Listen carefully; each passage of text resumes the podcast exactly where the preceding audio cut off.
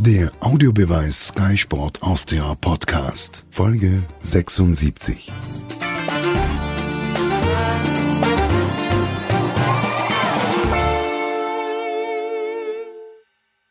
Markus Stankovic, die Reise im Profigeschäft ist beendet. Warum?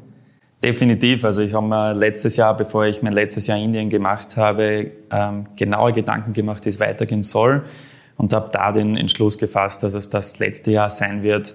Erstens aus privaten Gründen, weil mein Sohn äh, mittlerweile fast zehn Jahre alt ist und mich braucht. Und zweitens habe ich die Zeichen der Zeit erkannt und gewusst, mit 34 kann man gut ins Geschäftsleben einsteigen. Ich glaube, das ist die richtige Entscheidung jetzt. Wenn man so lange im Business dabei ist, ist das eine Entscheidung, die sehr schwer fällt? Grundsätzlich, wenn man sich Gedanken macht, fällt sie gar nicht schwer. Nur wenn man so weit ist, dass man sie der Öffentlichkeit bekannt gibt, ist das ein ganz ein eigenartiges Gefühl und man wird es erst richtig realisieren, wenn die Zeit vergeht, wenn man im Stadion ist bei einem Bundesligaspiel und eigentlich sieht, wo man 17 Jahre seiner Zeit verbracht hat und jetzt nicht mehr. Aber ich, äh, mir geht es äh, sehr gut jetzt damit. Gab es eigentlich Interesse noch von österreichischen Bundesligisten, die Sie haben wollten und vielleicht nochmal die Schuhe schnüren in der österreichischen Fußball-Bundesliga? Ja, nicht nur Österreich. Also mein Manager Max Hagmeier, mit dem ich meine ganze Karriere verbracht habe, war umtriebig und ist erst letzte Woche zu mir gekommen mit einer Idee aus der österreichischen Bundesliga. Ähm, liegt natürlich an seiner Qualität, dass er das geschafft hätte, nur ich habe dann dankend abgelehnt. Und auch aus Indien hätte es noch zwei Möglichkeiten gegeben. Nur durch die Situation mit Corona und dessen Gesundheitssystem war es für mich überhaupt nicht irgendwie der Rede wert, dass ich dort noch einmal verhandle. Und kein einziger Gedanke war nochmal daran verschwendet, okay, ja, ich probiere es noch einmal. Natürlich war der Gedanke da. So weit kann man gar nicht vom Fußball wegkommen, als dass man den Gedanken nicht hat. Nur die anderen Möglichkeiten, die ich aktuell habe, die ich mir aufgebaut habe über die Jahre, waren dermaßen gut und interessant, dass ich für mich den Entschluss gefasst habe, jetzt ist der Zeitpunkt da, eine andere Schiene zu fahren und bin voll überzeugt, dass es jetzt der richtige Zeitpunkt ist. Wir befinden uns hier heute in der Umkleidekabine vom DSV Leoben, dort wo alles begonnen hat, dort wo auch die Familie Stankovic eigentlich auch die fußballerischen Wurzeln hat. Ich habe da ein Foto gefunden, das möchte ich ganz kurz äh, überreichen. Danke sehr, fantastisch. Ja, Was sind Bild. die Erinnerungen an dieses Bild? Ich kann mich genau erinnern an das Bild. Das war DSV Leoben gegen Austria Wien im Cup. Es war das Viertelfinale. Und das war eine unglaubliche Sensation, dass mein Vater damals ins Halbfinale kam mit DSV Leoben und ich war Balljunge, wie auch im Finale dann gegen Rapid, wo verloren wurde. Und das Erste, was ich tat, als der Schlusspfiff war, ich bin zum Vater gerannt und habe ihn umarmt und er hat mich auf die Schultern gehoben und vor den Donnerwitzer Schlachtenbummlern sind wir dann gestanden und haben gefeiert. Also wunderbare Erinnerungen, weil mein Vater und ich in Leoben sehr große Erfolge äh, gefeiert haben und für mich war es der erste Profivertrag, den ich hier unterschrieben habe. Ja, also die ersten Gehversuche im professionellen Fußball im Dress des DSV Leoben gemacht, wie eben der Vater. Was bedeutet das dann heute hier zu sitzen und zu sagen, okay, das war's? Ja, ich bin also nach Jahren wieder mal hier eigentlich. Meine Eltern leben in Leoben, aber zum Stadion bin ich dann doch nicht mehr gekommen. Und es ist ziemlich ähnlich alles hier. Und wenn ich herkomme, natürlich ähm, hat man ein bisschen Gänsehaut, man erinnert sich an wundervolle Momente, da war man nicht jung, da hat man keinen Stress gehabt, da war man unbekümmert und hat sich nur auf den Fußball und die Matura damals ähm, konzentrieren können. Und von hier weg ist eigentlich meine Karriere dann gestartet. Also von hier nach Graz zu Sturm, nach Italien weiter zu Austria, wieder Sturm, Ried, Indien. Also in Leoben hat's begonnen. Ja. ja, wir haben hier alle Trikots aufgehängt. Das Bild nehme ich ganz kurz wieder ab. Das werden wir vielleicht später noch einmal brauchen. Das Profidebüt. Das erste Spiel. Wie präsent ist das bei einem Fußballspieler noch, auch wenn es so viele Jahre jetzt zurückliegt? Das Profidebüt selber war relativ unspektakulär, weil es ein Auswärtsspiel für DSV Leoben in Lustenau war, wo ich ein paar Minuten reingekommen bin. Viel mehr war mein Bundesliga-Debüt sehr präsent bei Sturm gegen Austria Wien zu Hause. Ich war vielleicht zwei bis dreimal in meiner Karriere nervös. Einmal war dieses Spiel, das zweite war das ähm, Spiel in der Champions League gegen Dinamo Zagreb, das Rückspiel. Und das dritte war kurz davor für die U21-Nationalmannschaft bei einem Playoff-Spiel gegen Finnland. Ansonsten war ich nie nervös. Aber dieses eine Spiel, dieses Bundesligaspiel, kann ich mich erinnern, mit dem Mannschaftsbus zur UPC Arena, wie es damals hieß in Graz. Das war ein Augenblick, den ich nie vergessen werde. Und dann nach Leoben ist es zu Sturm Graz gegangen. Wie war das so, zu Sturm zu kommen, zu diesem großen Traditionsverein?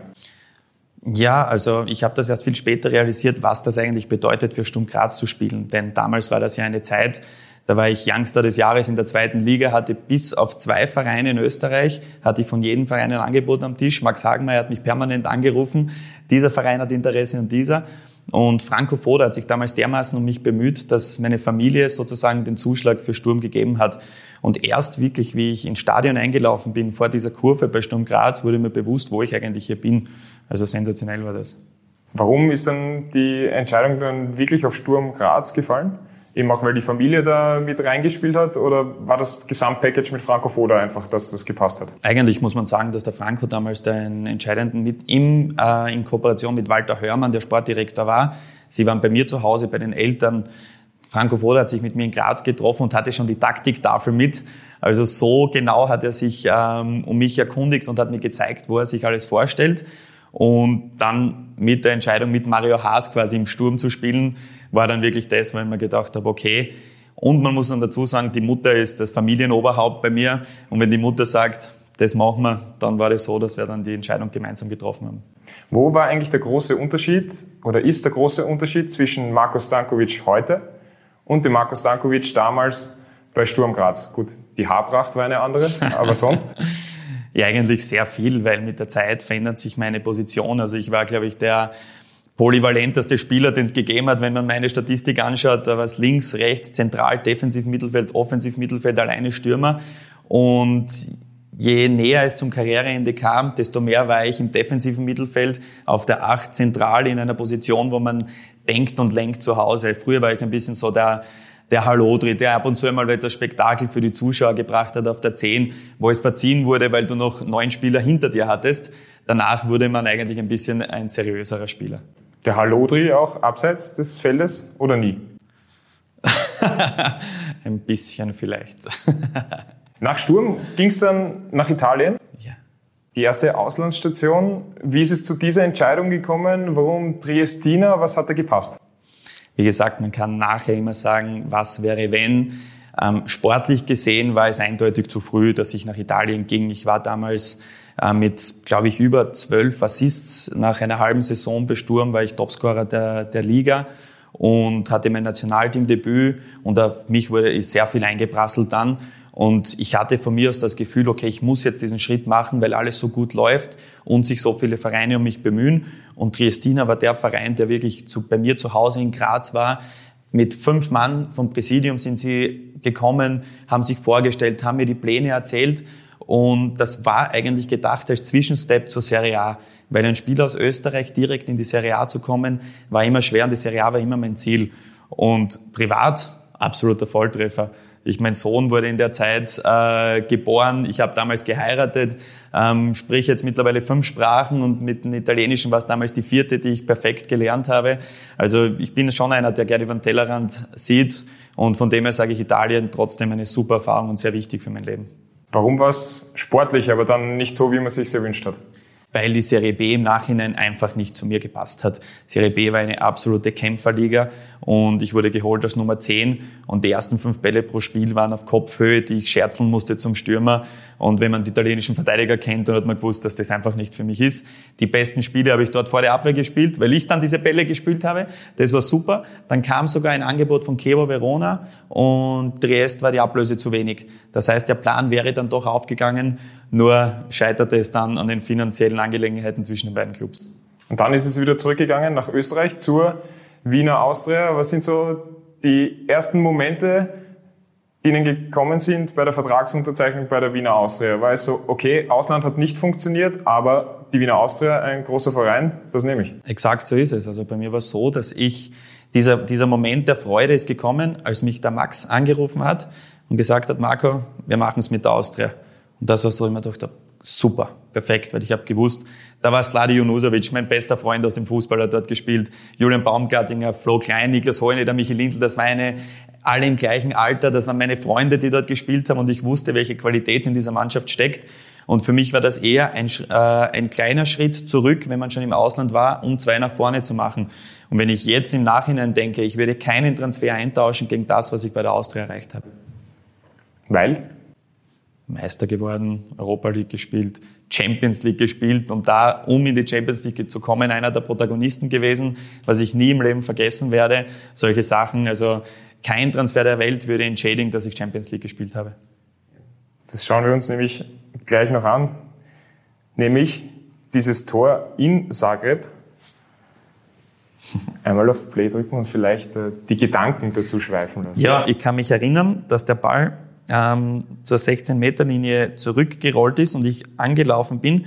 Und während der Situation, dass ich geschossen habe, habe ich nicht daran gedacht, ein Tor zu erzielen. Ich war dermaßen fokussiert in diesem Spiel, meine Leistung abzurufen, um nicht abgeschossen zu werden von Dynamo Zagreb. Ich weiß nicht warum, aber ich hatte das, diesen Gedanken im Kopf. Wir wussten, qualitativ sind sie besser. Und ich wollte nur meine defensive Aufgabe ordentlich lösen. Nur in dieser Zeit, ich habe in den ersten acht Spielen in der Bundesliga sechs Tore geschossen, war dann Stammspieler und das hat dann eigentlich zu meiner, Tor, äh, zu meiner Form gepasst, dass ich dann mit links ins Eck abgezogen habe und der war drinnen. Also wunderschöne äh, Erinnerung und ich glaube, persönlich habe ich mir das 10.000 Mal mindestens schon angeschaut.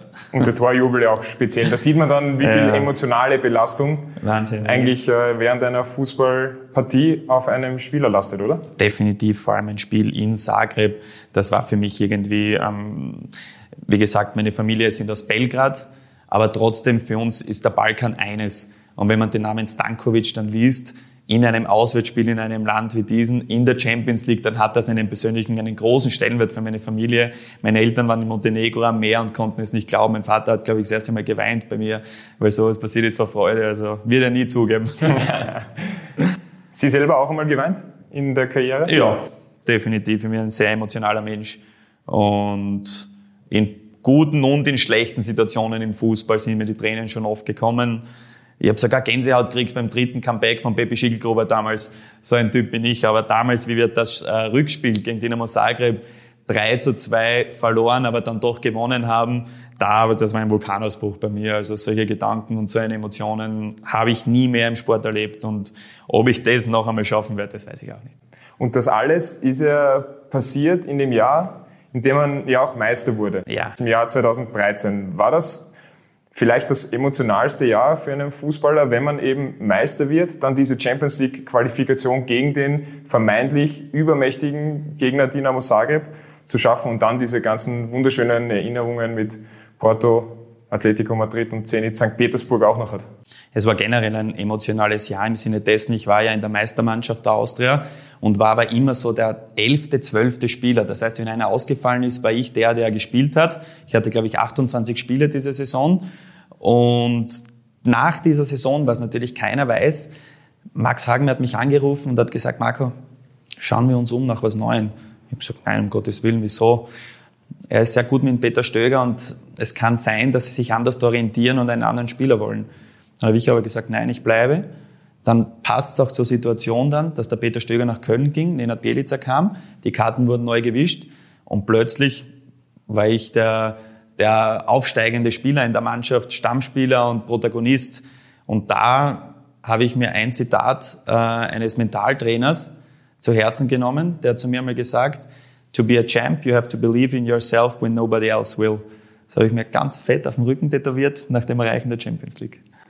Das Thema Tattoos, das wollte ich auch noch ansprechen. Wann ist denn diese Tattoo-Leidenschaft äh, entstanden?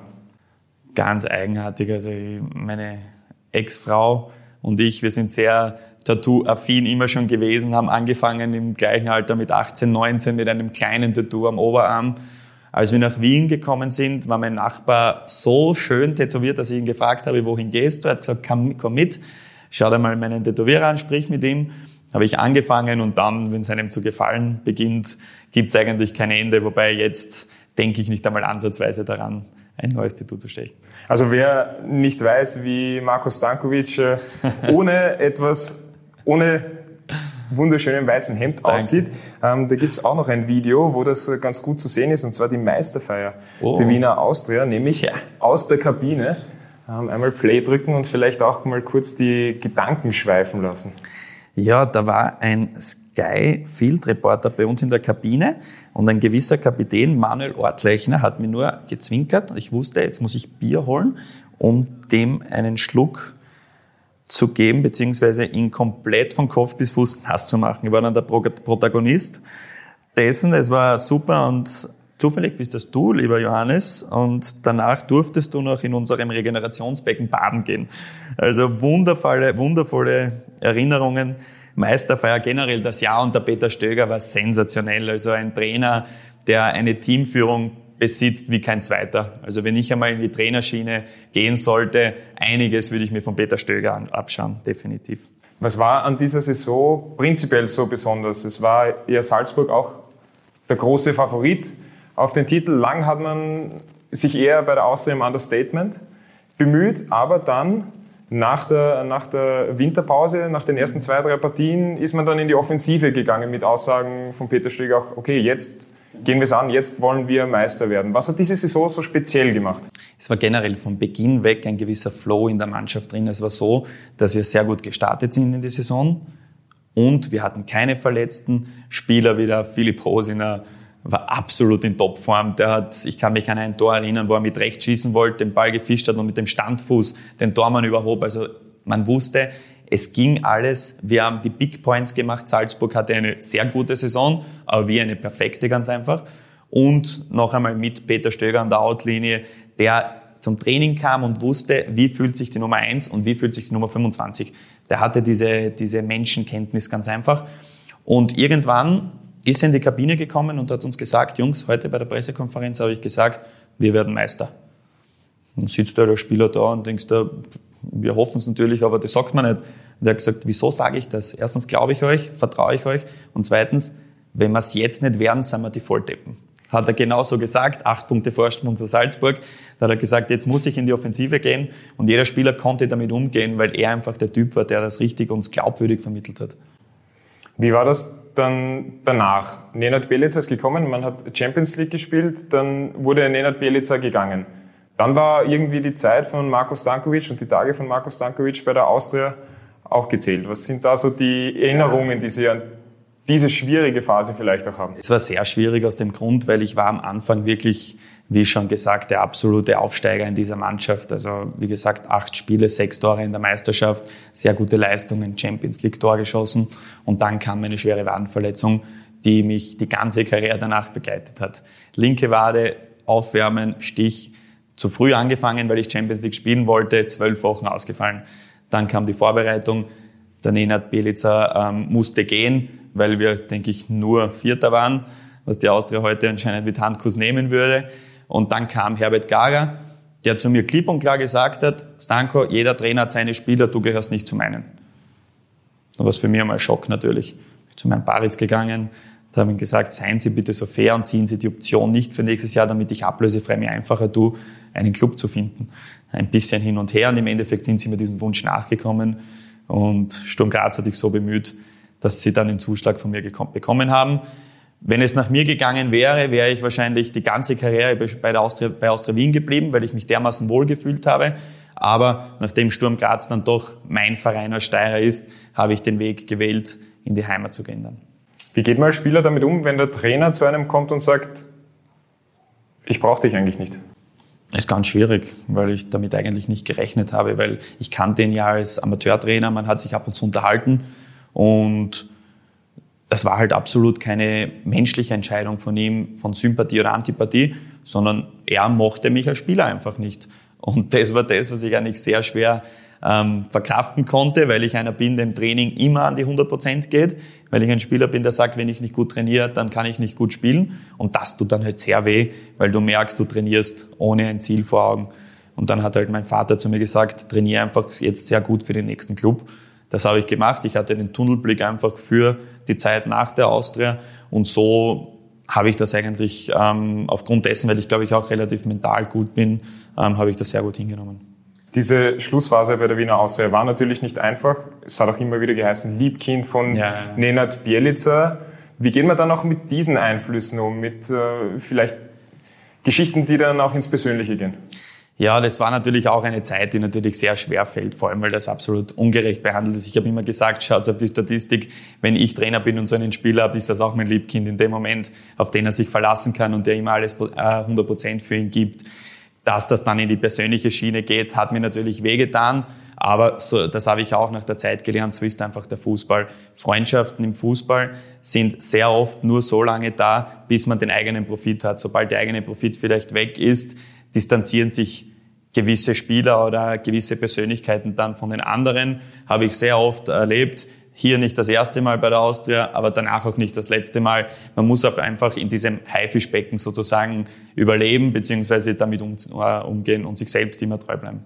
Was hat Sie da persönlich am meisten verletzt? Was waren so die Aussagen, die, die, die Sie einfach äh, persönlich am meisten getroffen haben, die da getroffen wurden? Ja, das von mir Sachen an den Trainer zu fließen zum Beispiel, das ist was, das könnte ich niemals machen. Aber durch die Nähe, auch durch die Tatsache, dass der Co-Trainer aus Leoben ist, so wie ich, wurde dann auf drei Ecken spekuliert, wie das sein kann. Natürlich habe ich das dann auch natürlich dementiert. Im Endeffekt war das so, dass ich, wie gesagt, meine erste Anlaufstelle bei sowas ist immer zu Hause darüber zu sprechen, auch mit den Jungs alleine zu sprechen. Mit den meisten bin ich auch sehr gut verblieben, verblieben. mit zwei, drei natürlich nicht mehr. Aber im Endeffekt ähm, ist das doch im Endeffekt ein Part of the Business, mit dem man umgehen muss und nicht mehr, nicht weniger. Wie schwierig ist es dann in solchen Phasen, aber dann, Sie haben vorher gesagt, ich habe den Tunnelblick gehabt und habe mich dann schon auf die nächste Mannschaft konzentriert. Ist das etwas, das von einem Tag am anderen geht oder ist das ein ein Prozess, den man da durchlaufen muss als Spieler, wenn man in so einer Situation steckt, from hero to zero. Absolut, also dieser Prozess, das kann kein Mensch sagen, okay, jetzt Schalter umlegen und fertig, weil, wie gesagt, vier Jahre war die längste Zeit, die ich bei einem Club war und das war bei der Austria.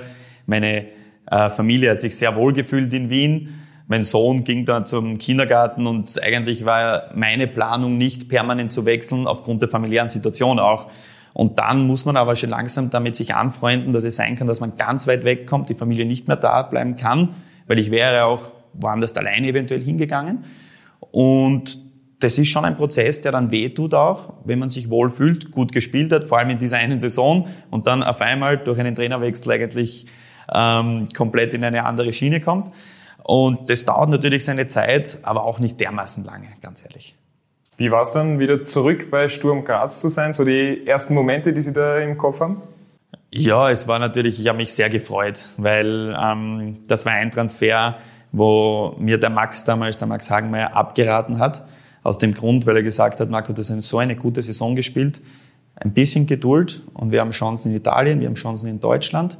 Ähm, lass mich arbeiten und ähm, ich verspreche dir, es kommt was sehr Gutes. Wer Max Hagner kennt, der weiß, dass er sehr gute Kontakte hat und etwas gekommen wäre. Ich von meinem Naturell bin keiner, der zu Hause sitzt, Däumchen dreht und wartet, ob jetzt das ultimative Angebot kommt. Gerhard Goldbrich, damals bei Sturm Graz, wollte mich unbedingt haben. Ich hatte das Gefühl, es fühlt sich richtig an und habe dann dort unterschrieben und habe mich auch wahnsinnig gefreut, zurück zu sein. Dann gab es aber auch einen Schockmoment bei Sturm Graz. Das ist natürlich ja. eine schwierigere Situation. Ja, also dieses Video habe ich mir vielleicht mit dem jetzt fünfmal angeschaut. so oft war das dann nicht im Endeffekt, ja. Also ich kann mich erinnern, wie wenn es gestern gewesen wäre, der Gegner ähm, von Altach, Spanier, Ortiz, glaube ich, heißt der, hat mich nicht einmal berührt. Ich bin mit dem Fuß aufgekommen und wie wenn du zwei Steine nimmst und aneinander schlägst, so habe ich einen einen Schmerz und ein Geräusch im Knie vernommen und auch wenn ich die ganze Karriere davor und danach keine Verletzung hatte, da wusste ich, da ist was Schwieriges passiert. Und ja, da ist man natürlich geschockt.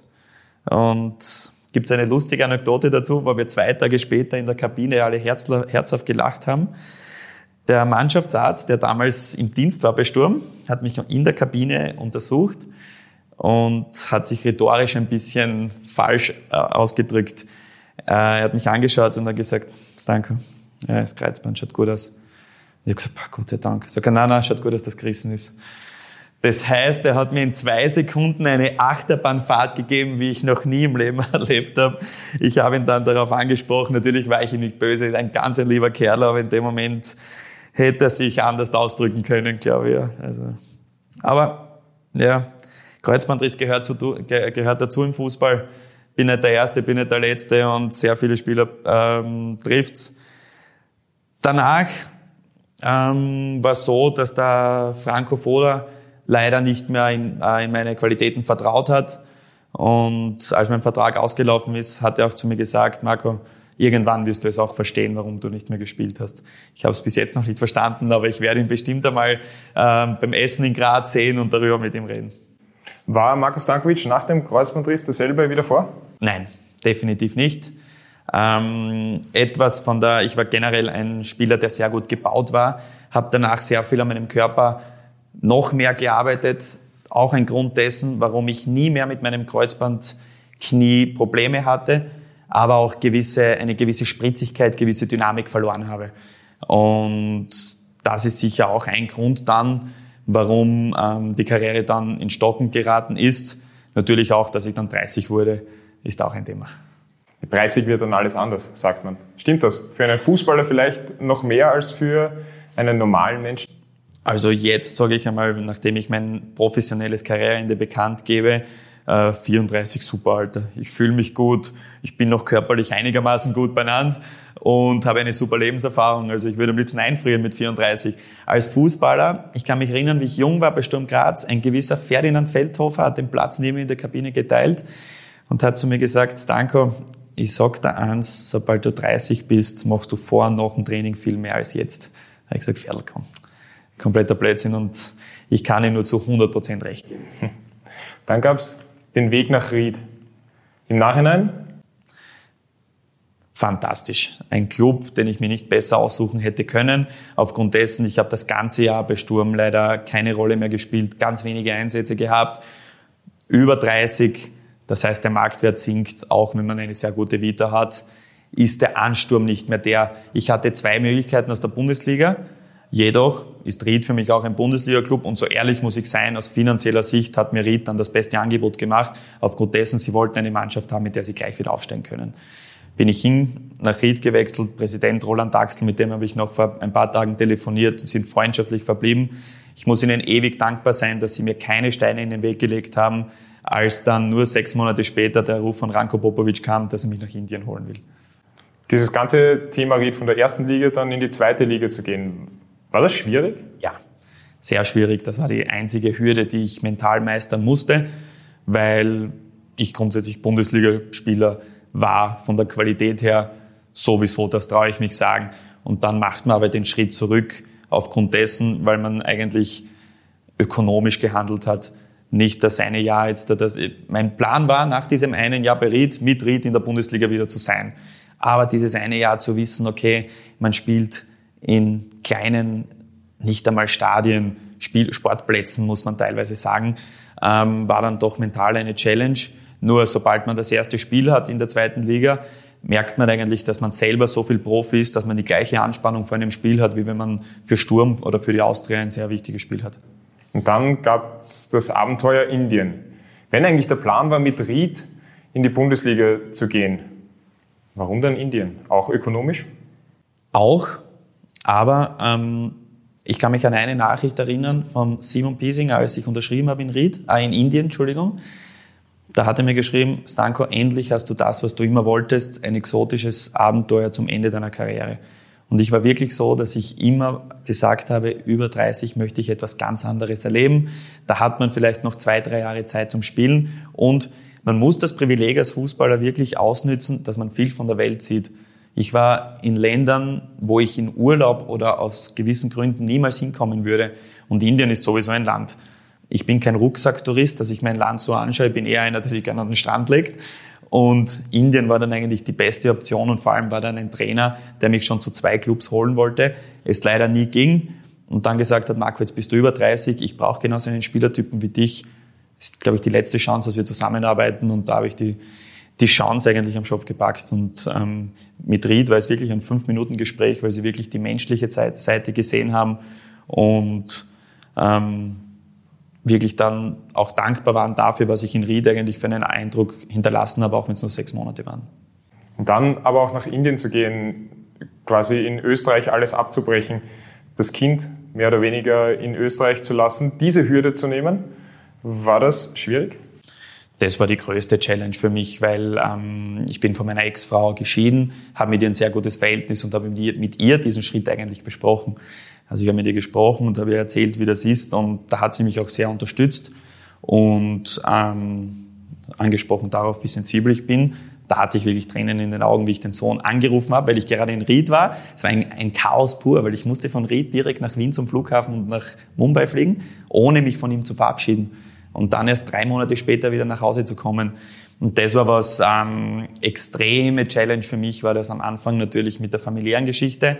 Aber der Vorteil an Indien war sieben, acht Monate Betrieb, der Rest des Jahres Urlaub. Und das war dann natürlich eine Zeit, die schon sehr, sehr angenehm war. Wie ist der Fußball in Indien? Ganz schwer zu beschreiben. Also es dürfen fünf Ausländer am Platz sein. Die Ausländer haben alle ein sehr hohes Niveau und die Inder haben ein sehr mäßiges Niveau, ohne drum herum zu reden. Sie würden in Österreich ähm, eventuell in der dritten Liga würden sie einen Platz finden. Aber natürlich die Legionäre in den Teams haben eine sehr, sehr gute Vita. Angefangen, bevor sie auf ähm, doch durchschnittliche Legionäre gesetzt haben, wie mich, haben sie doch auf Del Piero, Roberto Carlos, Lucio etc. gesetzt und dann haben sie gedacht, wir holen Spieler, die die Liga aufwerten, aber trotzdem sich noch beweisen wollen. Jetzt habe ich einen Spieler in der Mannschaft gehabt, Marcelinho, hat in der Serie B in Italien gespielt, war sechs Jahre in Griechenland, beste Linksfuß, den ich in meiner Karriere erlebt habe. Fauler Hund, sonst würde er nicht in Indien spielen, ganz ehrlich. Aber die werten die Liga auf. Insgesamt gebe ich ihnen eine gute Zweitligamannschaft in Österreich vom Niveau, aber mehr natürlich dann auch nicht.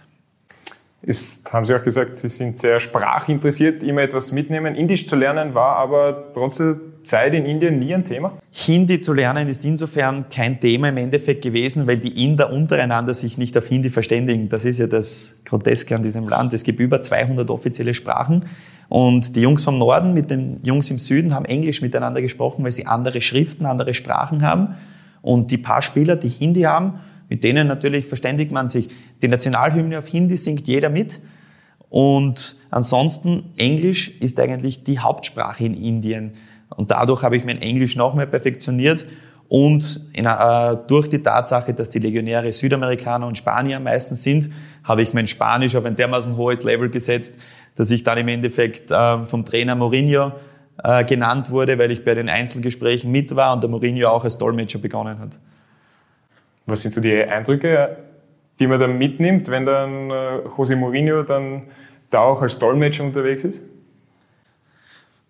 Ja, spannend natürlich. Also das sind so Sachen, wo ich, wo ich sage, das bringt einem fürs Leben ganz einfach weiter. Es ist dann im Endeffekt, weil ich wirklich ein Typ, der gesagt hat, im Fußball geht es nicht nur um den Fußball.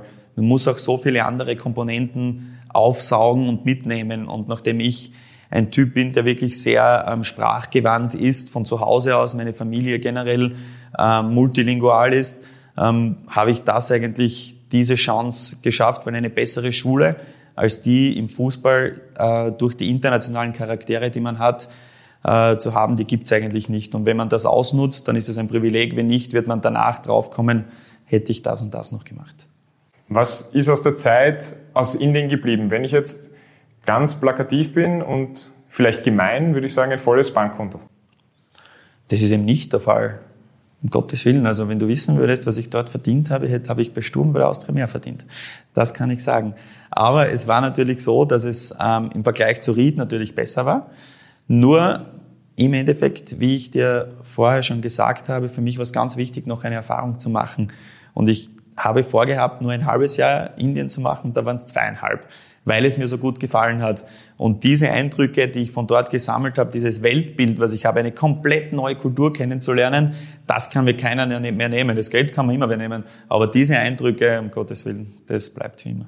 Das heißt, es ist nicht so, dass wenn dann ein, ein Fußballclub aus Indien kommt, dass man sich um Geld keine Sorgen mehr machen muss. Na, definitiv nicht. Also das kann ich mit dermaßen großer Überzeugung sagen. Finanziell ist es natürlich ein, ein gutes Gehalt, was man dort verdient aber bei Weitem nicht eine Dimension von China oder den Emiraten, wo die Spieler hinwechseln, um Gottes Willen, alles nur das nicht.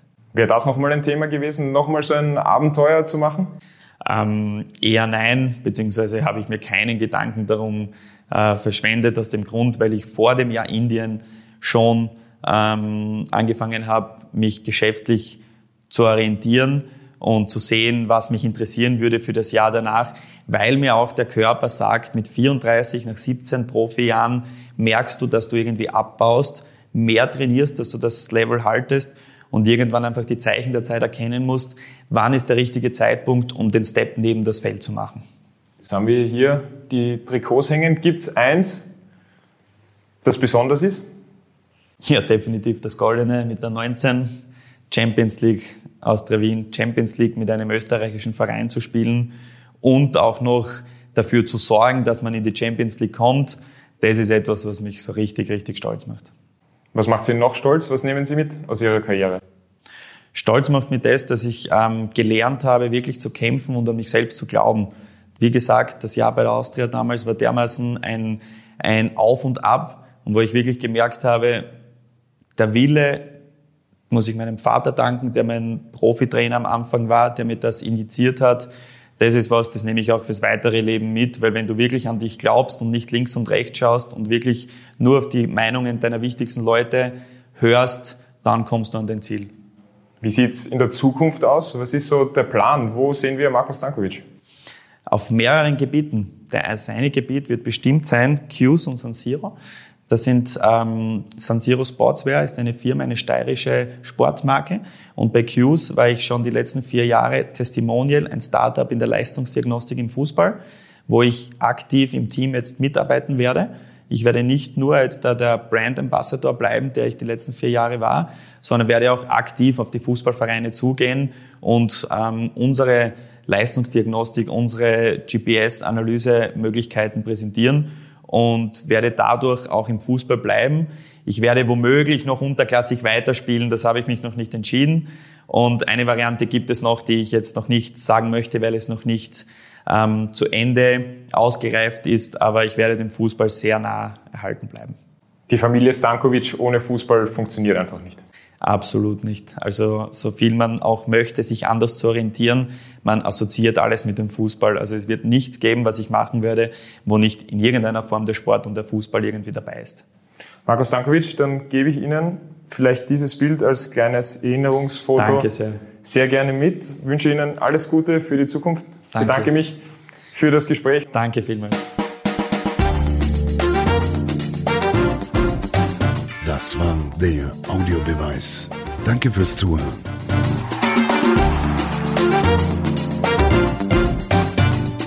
Hört auch das nächste Mal wieder rein.